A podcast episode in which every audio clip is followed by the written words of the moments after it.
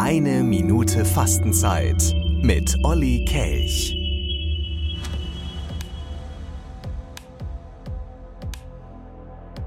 Wie wär's?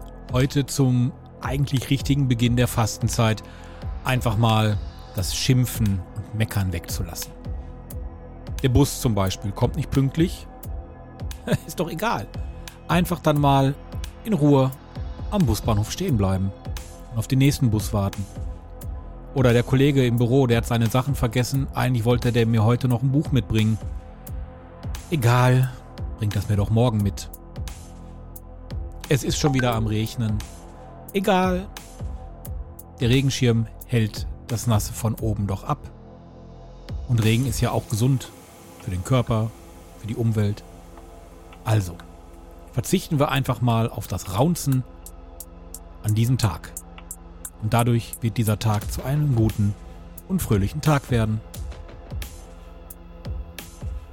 Eine Minute Fastenzeit mit Oliver Kelch.